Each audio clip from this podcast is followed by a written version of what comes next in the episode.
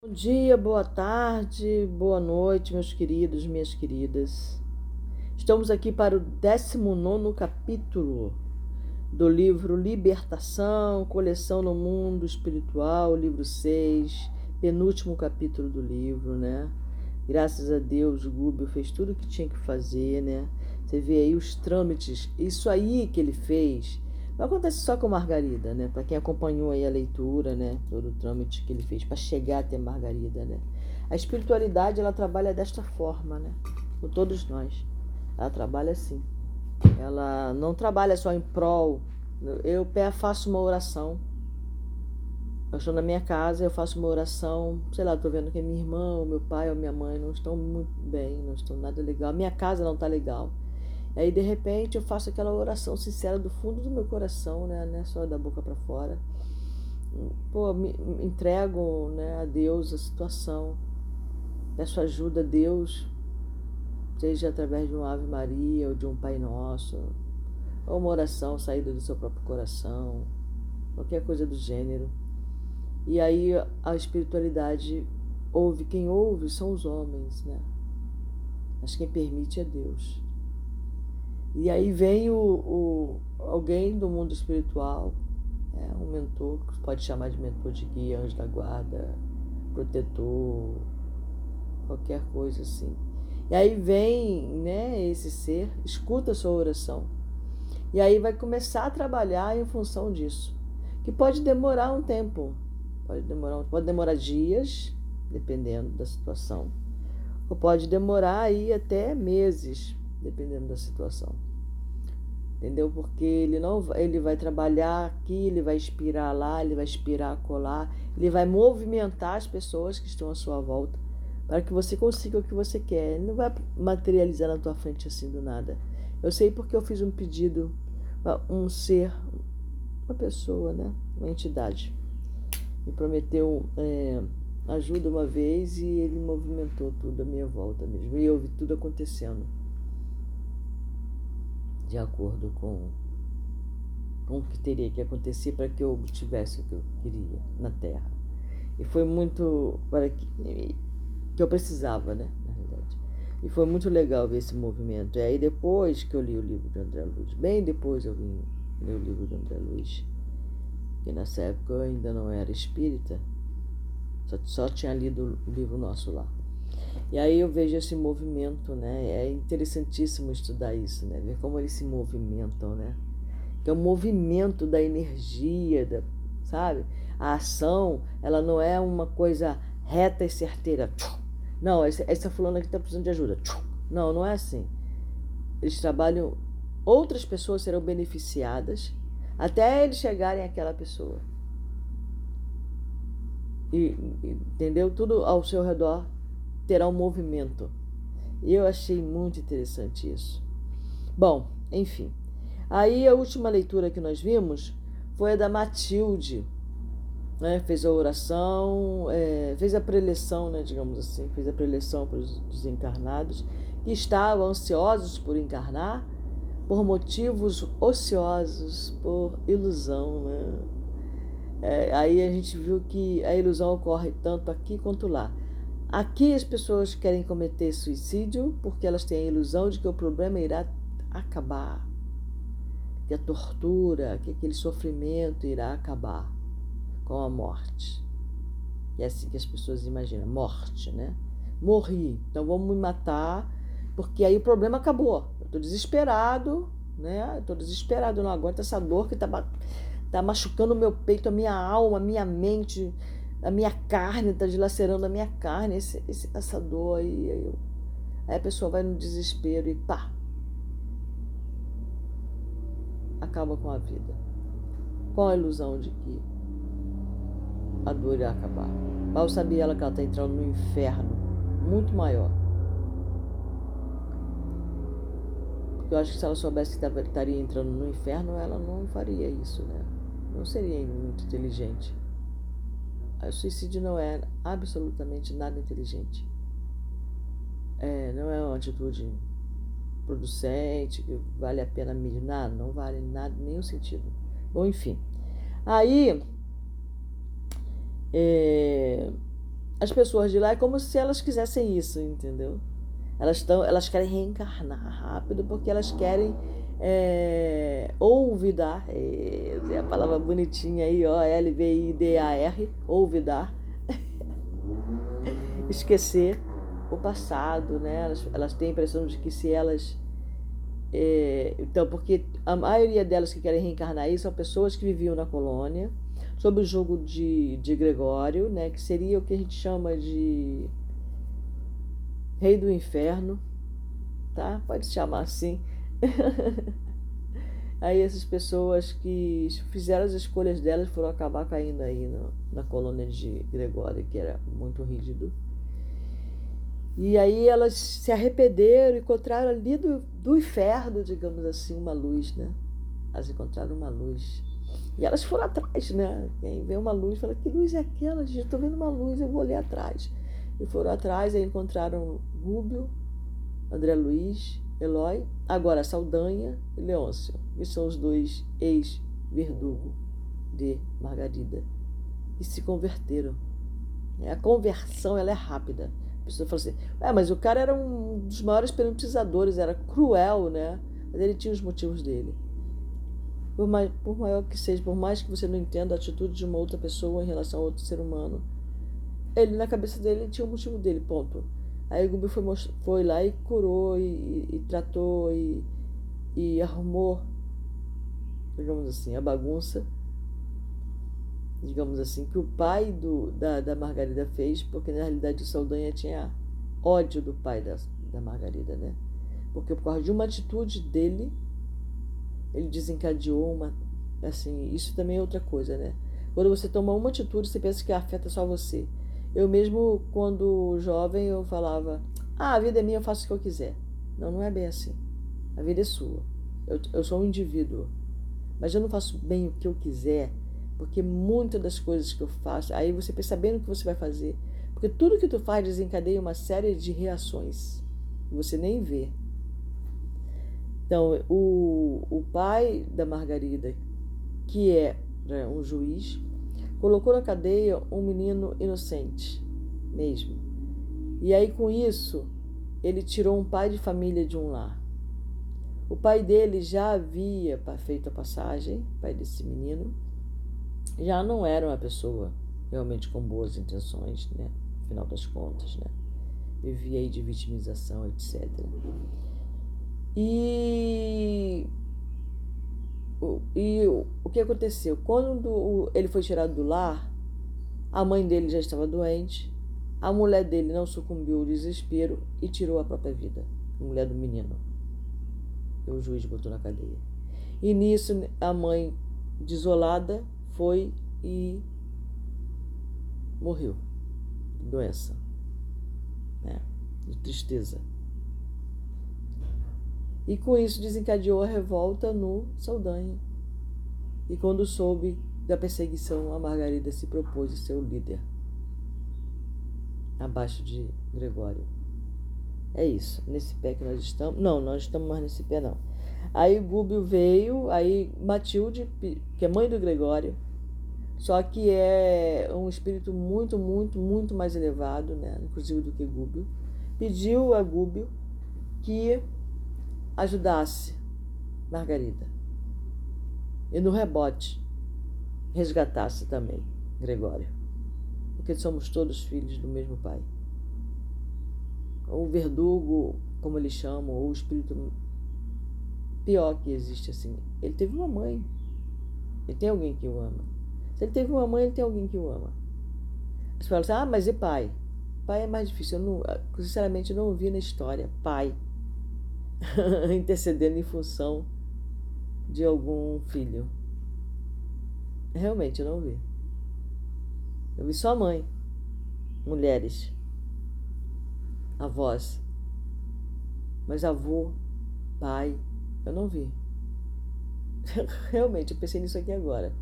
Bom, muito bem, então é isso, né? Aí o Gúbio é, foi, é, falou com Gregório, pediu permissão para Gregório, humildemente, ele queria é, é, ajudar é, Margarida. Gregório falou que não ia abrir mão da perseguição.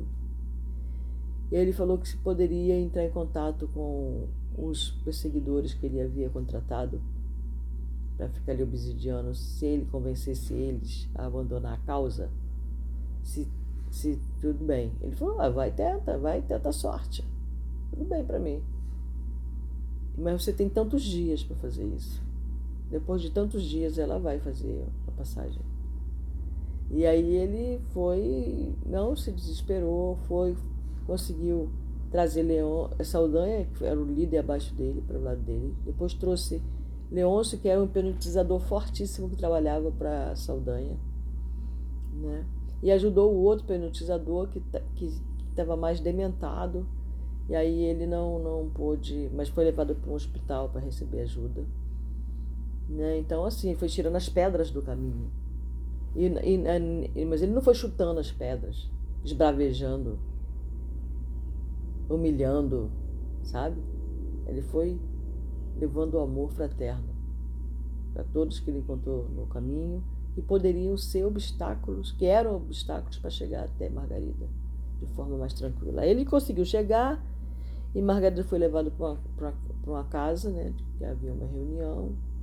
Depois, eh, na casa de Margarida, no, na parte astral, houve uma reunião onde foi trazida Matilde e muitas dessas pessoas que estavam nessa colônia, é, que vieram buscar ajuda, né? desesperados, né? vítimas, etc. Vítimas do Gregório, mas vítimas de si mesma. Né?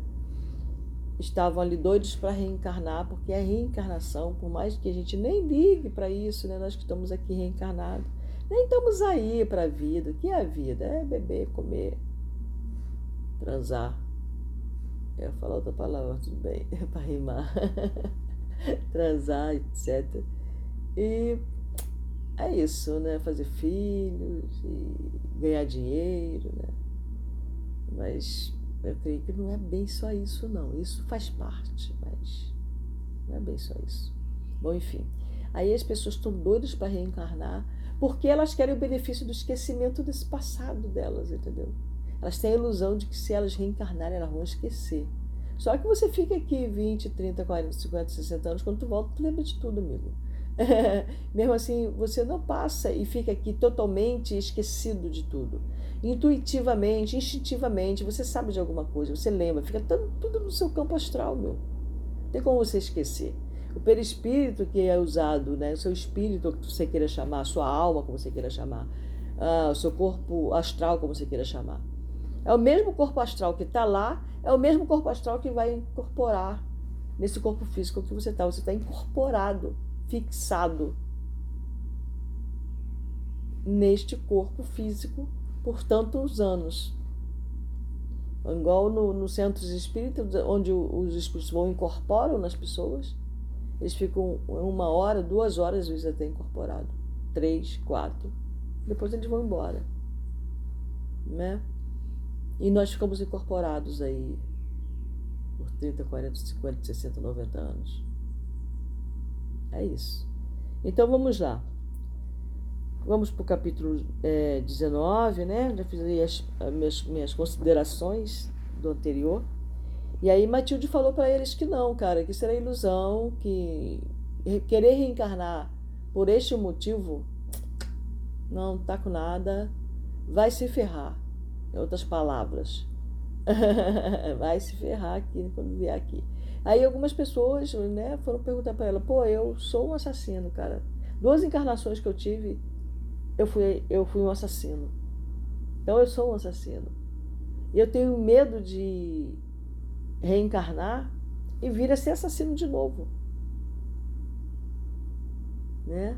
Você vê que ele lembrou, né? E ela falou para ele uma coisa que eu achei uma das maiores coisas aí que eu já li, né? Eu achei interessantíssimo o que ela falou para ele, né? E ele, ele estava, ele não quer, ele não quer reencarnar e ser mais assassino. Ele não quer mais ser assassino. Ele não quer mais ser assassino. E aí ela falou para ele: Bom, a sementeira está aí.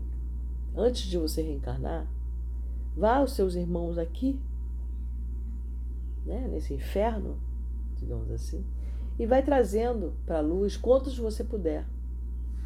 Você vai ser injuriado, vai ser espraguejado, vai ser humilhado, vai ser debochado. Mas siga em frente, plante quantas sementes, quantas pessoas você puder ajudar aqui. Você vai começar a plantar semente aqui. Quando você reencarnar e vier a tentação, e você se vê naquela situação anterior de outras vidas, com a oportunidade de assassinar, essa semente que você está plantando agora, esses, você vai fazer amigos, entendeu? Esses amigos vão te ajudar a se desviar desse desejo de tirar vidas, né, de assassinar. A tentação virá.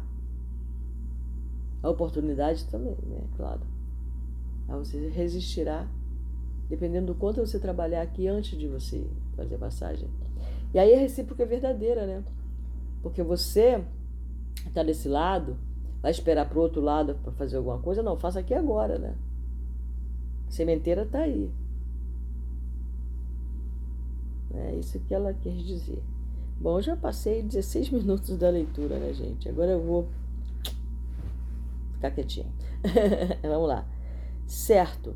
Acreditando haver transmitido a nós outros ensinamentos que podíamos receber, a nobre mensageira recomendou a Eloy trouxesse Margarida aquele plenário amoroso, deixando perceber que pretendia consolidar-lhe o equilíbrio e fortalecer-lhe a resistência. Transcorridos alguns minutos, a esposa de Gabriel, que se convertera em objeto de nossas melhores atenções naqueles dias, desligada do envoltório denso, compareceu no cenáculo. Mostrava passo vacilante e estranho alinhamento no olhar, revelando a semi-inconsciência que se demorava. Né? Eloy foi lá e desdobrou Margarida. Né? Ao que pare me pareceu, a luz reinante não lhe afetou o olhar. Caracterizava-se naquela hora pelos movimentos impulsivos, caminhando em nosso meio, qual se fora sonâmbula vulgar. Maquinalmente se asilou nos braços maternos que Matilde lhe oferecia, e tão depressa se acolheu no regaço da benfeitora que a envolvia em doce ternura, reagiu favoravelmente, contemplando-nos então, assustadiça. Parecia acordar, pouco a pouco. A protetora interessada em despertar-lhe alguns centros importantes da vida mental. A protetora interessada em despertar-lhe alguns centros importantes da vida mental começou a aplicar-lhe passos ao longo do cérebro operações que não pude compreender tão bem quanto desejava. Reparei, contudo, que Matilde lhe aplicava recursos magnéticos sobre os condutores nervosos do órgão de manifestação do pensamento, tanto quanto ao longo de toda a região do simpático. Esclarecendo meu instrutor mais tarde que o estado natural da alma encarnada pode ser comparado, em maior ou menor grau, à hipnose profundo, profunda. Né? O estado natural da alma pode ser comparado em maior ou menor grau. Então, todos nós, né? Em menor ou maior grau, estamos hipnotizados ou anestesiados temporariamente a que desce a mente da criatura por meio de vibrações mais lentas. Deixa eu ler. Por ser comparado, pode ser comparado em maior ou menor grau a hipnose profunda ou anestesia temporária, a que desce a mente da criatura por meio de vibrações mais lentas, peculiares aos planos inferiores, para fins de evolução, aprimoramento e redenção no espaço e no tempo. Fenômenos de metabolismo na organização perispirítica fizeram-se patentes à nossa observação. Porque Margarida expelia pelo tórax e pelas mãos fluidos escuros, cinzentos escuros, em forma de vapor tenuíssimo. Ela fez a limpeza né, no, no cérebro e o fluido cinzento escuro saiu em forma de vapor do tórax, pelo tórax e pelas mãos, a desfazer-se no vasto oceano de oxigênio comum. Logo após semelhante operação de limpeza, né, ela fez a operação de limpeza, aí, como eu falei, né? As zonas do sistema endocrínico emitiam radiações diamantinas. As zonas do sistema endocrínico na parte aqui da acho que é aqui na parte da garganta, figurando-se uma constelação de caprichosos contornos a brilhar nas sombras do perispírito, do perispírito ali, até ali opaco e vulgar. Do peito de Matilde, ondas luminosas partiam ininterruptas, e tudo nos fazia crer que a tutelada de Gúbio se achava naquela hora num banho autêntico de essências divinas. Mas que maravilha poder assistir isso, né? A certa altura do singular processo de despertamento, a jovem senhora abriu desmedidamente os olhos, qual criança espantada. Fixou-nos com expressão de assombro, ensaiando movimentos de recuo e pavor. Né? Ou eu fico ou eu corro. Eu enfrento ou eu corro, né? Mas voltando-se para o semblante doce e iluminado da benfeitora, aquietou-se brandamente, como que magnetizada por indefinível amor. É, eles falam isso, né? O olhar. Gubi tinha esse olhar hipnotizador. Mas amoroso, de tal maneira que ele hipnotizava. Matilde osculou-a enternecida, e ao contato daqueles lábios sublimes, Margarida, mostrando-se tocada nos recessos do ser, abraçou-lhe o busto, evidenciando ânsia suprema de integração espiritual. É, osculou-a, para quem não sabe, é beijou-a no rosto, na mão, uma coisa assim. Parecendo desvairada de repentino júbilo, bradou em lágrimas comoventes: Mãe, querida mãezinha! Sim, minha filha, sou eu, disse a interlocutora, afagando-a com extremo afeto. O amor jamais desaparece. A união das almas vence o tempo e a morte. Por que me abandonaste? inquiriu a esposa de Gabriel, colando-se-lhe ao coração num transporte de inexprimível ventura. Nunca te esqueci, elucidou a benfeitora, acolhendo-a com mais intensa ternura. O país da neblina carnal, esse país da neblina carnal, né, já sabe que é aqui, né?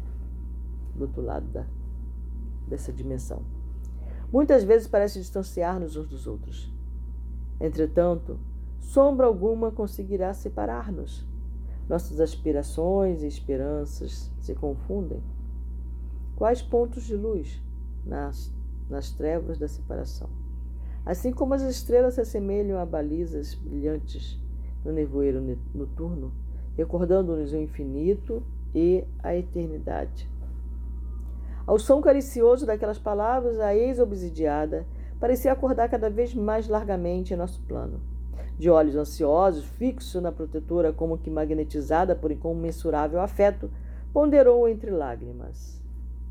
Mãezinha querida, estou cansada e infeliz. Quando a boa luta apenas começa? perguntou Matilde sorrindo. Sinto-me cercada de inimigos sem entranhas. Devo ser atormentada dia e noite.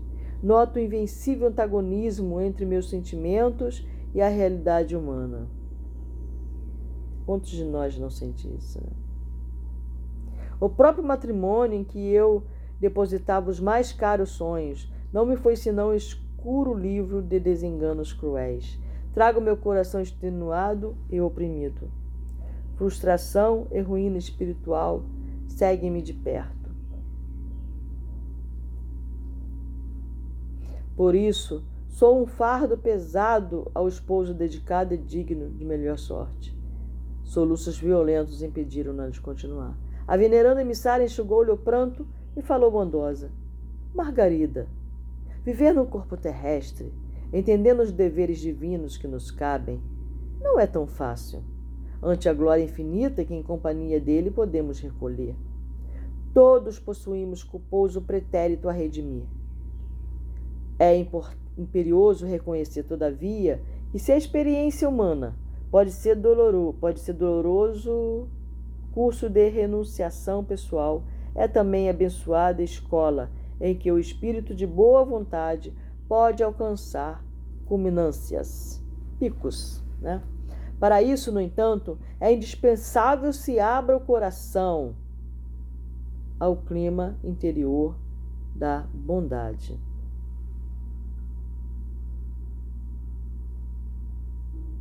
Né? É isso. E do entendimento. Somos diamantes brutos, revestidos pelo duro cascalho de nossas milenárias imperfeições, localizados pela magnanimidade do Senhor na ourivesaria da terra. A dor, o obstáculo e o conflito são bem-aventuradas ferramentas de melhoria, funcionando em nosso favor.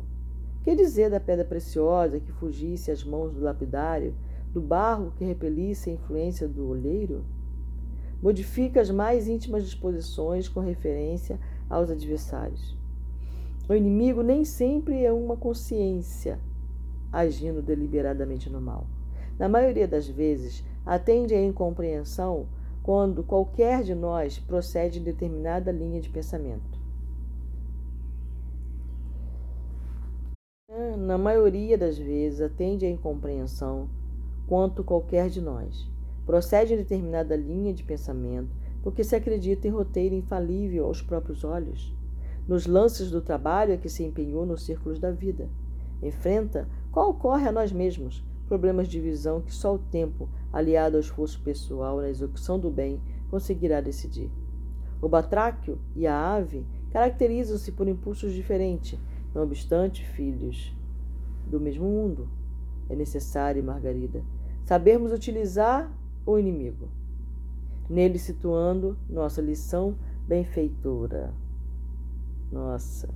A rigor, em vista da nossa posição de inferioridade, seremos adversários naturais da obra dos anjos, na esfera menos elevada que atravessamos presentemente. O que ela está dizendo? Você tem inimigos, mas você é inimiga de alguém. Isso.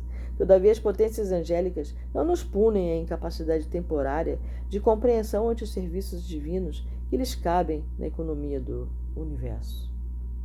Em vez de condenar-nos, identificando, identificam-nos as deficiências compadecidamente. Então, em vez deles nos condenar, os anjos, né? Eles identificam as deficiências compadecidamente estende-nos braços fraternos, por intermédio de mil recursos invisíveis e indiretos, a fim de que aprendamos a escalar o monte da sublimação em marcha para os cumes celestes. Verificando-se pequena pausa nas observações maternas, a jovem obtemperou elevada. Amada mãezinha, pudessem meus ouvidos guardar sempre a doce música de tuas palavras. Tristemente antevejo torvelinhos das dificuldades terrenas a que devo retor retornar. Tudo agora é consolação e esperança.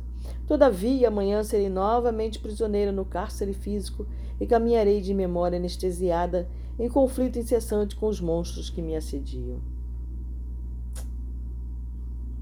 É isso, né? Vamos lá. Este, filha, acrescentou Matilde afetuosa, é o imperativo da tarefa que te compete realizar. Entretanto, não percas os tesouros do tempo em considerações inúteis. Enche as tuas horas de trabalho salutar com a possível harmonia, fonte de toda beleza. A inteligência que de algum modo já se evadiu das limitações da animalidade encontra-se no corpo de carne, à maneira do lidador, num estádio de provas benfeitoras. Lá dentro, na arena das possibilidades sublimes que a região do nevoeiro essa, esse termo engraçado. Eu já li esse livro, né? Há muito tempo. E não tinha reparado esse negócio dessa região do nevoeiro, né? Coisas, coisas que hoje eu reparo que passou batido muito. Oferece a quem se encaminha para cima e há quem se dirija para baixo. Não fujas ao óbvio valioso na corrida do, de aperfeiçoamento, nem sorvas ao mentiroso elixir da ilusão, apaixonadamente usado por todos os que se deixam vencer pelas tentações do desânimo, incapazes de desafiar o desafio que o mundo lhes endereça. A vida para toda alma que triunfa no, corre, no correio, correiro áspero é serviço, movimento, ascensão. E a rajada de luta que te conduzirá ao píncaro luminoso. Não te suponhas sozinha na jornada áspera. Outras, aos milhares, suam e sangram em silêncio.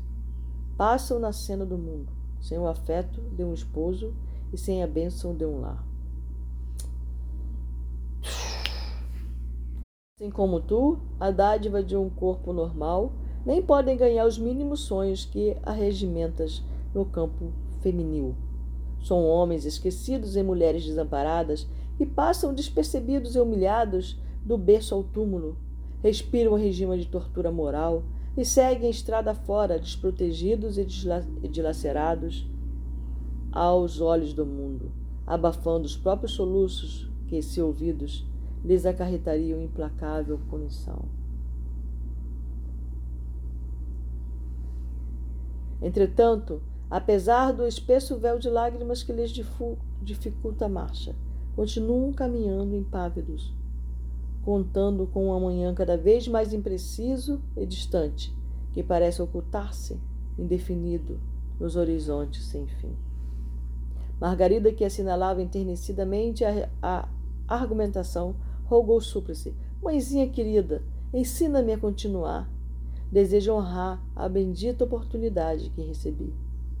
Não procure ser atendido em todos os teus desejos, falou a benfeitora suavemente mas procura servir fraternalmente a quantos te reclamem arrimo e braço forte. É o mesmo conselho que ela deu, né, para os irmãos que estão do lado de lá querendo reencarnar e querendo reencarnar numa condição melhor do que da última encarnação, né? Então aqui ela está falando a mesma coisa para a Margarida que está encarnada. Ajuda antes de procurares o auxílio. Compreende sem exigir compreensão imediata. Desculpa os outros sem desculpar a ti mesmo. Ampara sem a intenção de ser amparada. Dá sem o propósito de receber.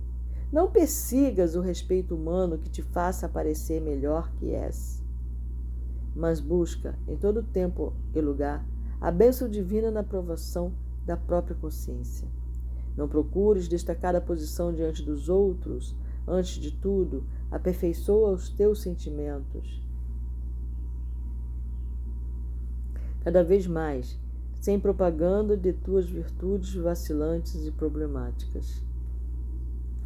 Age corretamente e esquece as frases vazias ou venenosas da maledicência contumaz, socorrendo-te das diretrizes alheias Desconfia das palavras que te lisonjeiem a fantasiosa superioridade pessoal ou que te inclinem à dureza de coração. Diante da fartura ou da escassez, recorda o serviço que o Senhor te convocou a realizar. Reproduz o bem em seu nome, onde estiveres. Lembra-te de que a experiência na carne é demasiadamente breve, que a tua cabeça deve permanecer tão cheia de ideias santificantes quanto as mãos repletas de trabalho salutar. Para que atendas, porém, a semelhante programa, é irrepreensível, abras o coração ao sol renovador do sumo bem. De alma cerrada ao interesse pela felicidade do próximo, jamais encontrarás a própria felicidade. A alegria que improvisares em torno dos pés alheios te fará mais rica de júbilo. Na paz que semeares, encontrarás a colheita da paz que desejas. Estes são princípios de vida radiante.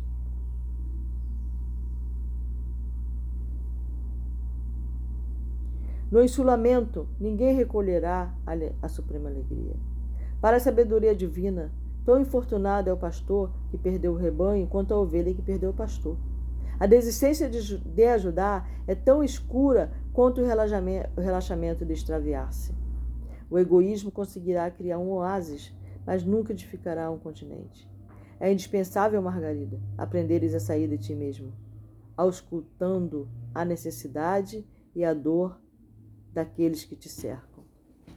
Nesse interim, calou-se a voz da protetora e, sentindo-se banhada na infinita luz daqueles momentos inesquecíveis, a esposa de Gabriel indagou, embriagada de ventura.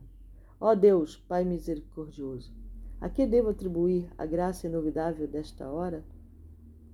Matilde, pretendendo talvez imprimir ampla familiaridade à cena que assistíamos, levantou-se abraçada à filha espiritual e, caminhando ao nosso encontro, apresentou-nos a ela por particulares amigos. Confraternizadora, palestra estabeleceu-se, extinguindo-se a onda de lágrimas que nos visitava indistintamente, ante a conversação comovedora e inesquecível. Chegou, entretanto, o momento em que a benfeitora se revelou interessada em despedir-se. Antes, porém, cravou o olhar muito lúcido no ex-obsidiado e falou-lhe resoluta: Margarida, Agora que retens, tanto quanto possível, regular consciência de ti mesmo em nossa esfera de ação, ouve o apelo que te endereçamos. Ou seja, agora você tem ouvido de ouvir. Não suponhas que te visito pelo simples prazer de consolar-te, o que seria talvez induzir-te ao caminho da despreocupação irresponsável, que nunca nos dirige à verdadeira paz. A finalidade divina há de ser, em tudo, a alma de nossa ação. O lavrador que, ama, que amanha o solo e o socorre com irrigação confortadora espera algo da sementeira que lhe reclama o esforço diário.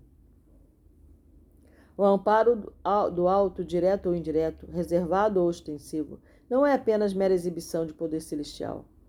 Os moradores dos círculos mais elevados não se arriscariam a descer sem objetivos de ordem superior, ao domicílio da mente carnada, assim como os artistas da inteligência não se, não se animariam a movimentar espetáculos de cultura intelectual sem fins educativos, junto aos irmãos de raciocínios e sentimentos ainda rudimentares ou inferiores.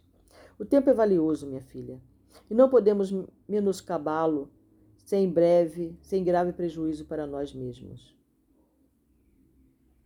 O tempo é precioso, é valioso.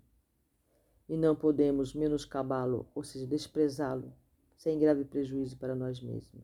Ante a expressão de surpresa que a tutelada de Guba estampava no semblante inquieto, Matilde continuou: Em breves anos voltarei também ao círculo de lutas em que te debates. Tu? gritou Margarida palermada ante a perspectiva de renascimento carnal para o ser iluminado que se mantinha à nossa vista. Por que te, te seria imposta semelhante pena?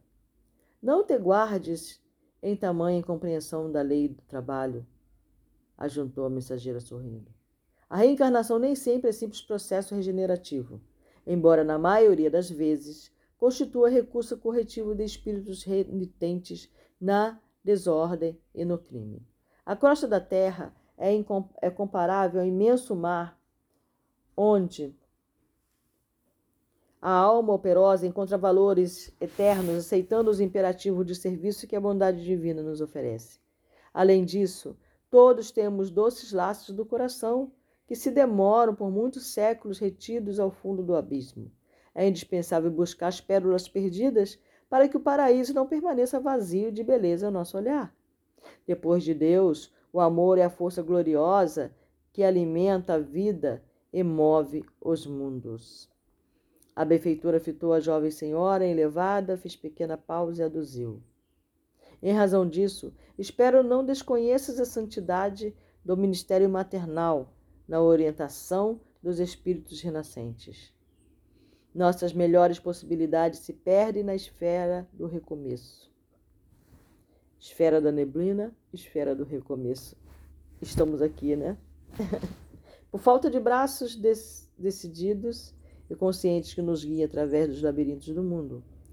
Carinho, quase sempre, não lhe falta no santuário familiar, onde a alma se habilita à recapitulação de valiosa aventura. Entretanto, a ternura absoluta é tão nociva quanto a absoluta aspereza. Deu para entender aí o exagero, né? Sempre o exagero é nocivo.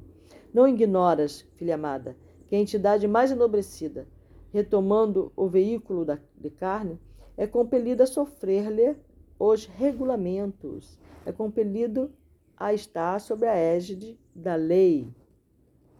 Ok? As leis fisiológicas que dominam na crosta não fazem exceção.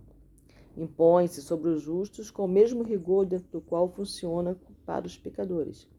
O anjo que desça ao fundo da mina de carvão continuará naturalmente a ser um anjo na vida íntima. Entretanto, não escapará ao clima deprimente do subsolo. O esquecimento temporário me acompanhará nos abafadores das células físicas, mas o êxito desejável somente me felicitará se eu puder contar com a tua orientação robusta e vigilante.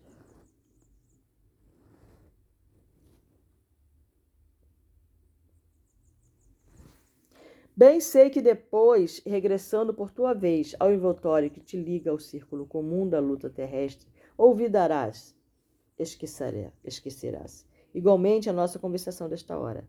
No entanto, a saúde e a harmonia que te inundarão a estrada doravante, aliadas ao otimismo e à esperança que persistirão em teu espírito por recordações indeléveis e vagas desse instante divino, não te deixarão esquecer de tudo. Às vezes tu acorda assim, como se tivesse, sei lá. Defende o teu corpo como quem preserva um recipiente sagrado para o serviço do Senhor e espera-me em tempo breve. Viveremos mais juntos na peregrinação meritória. Nos abençoados elos do sangue seremos mãe e filha, de maneira a aprendermos mais intensamente a ciência da fraternidade universal. Eu entendi bem, a Matilde vai ser filha dela.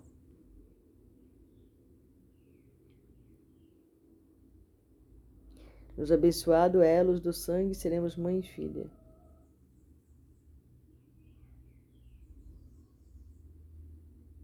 Em breve. Uau! Realmente, Margarida, o meu retorno ter ser-te-á sacrifício doloroso ao corpo frágil e delicado. Todavia, ajuda-me na sementeira renovada, para que eu te seja útil na colheita infalível. Deixa eu ler isso aqui. Realmente, Margarida, o meu retorno ser-te-á sacrifício doloroso ao corpo frágil e delicado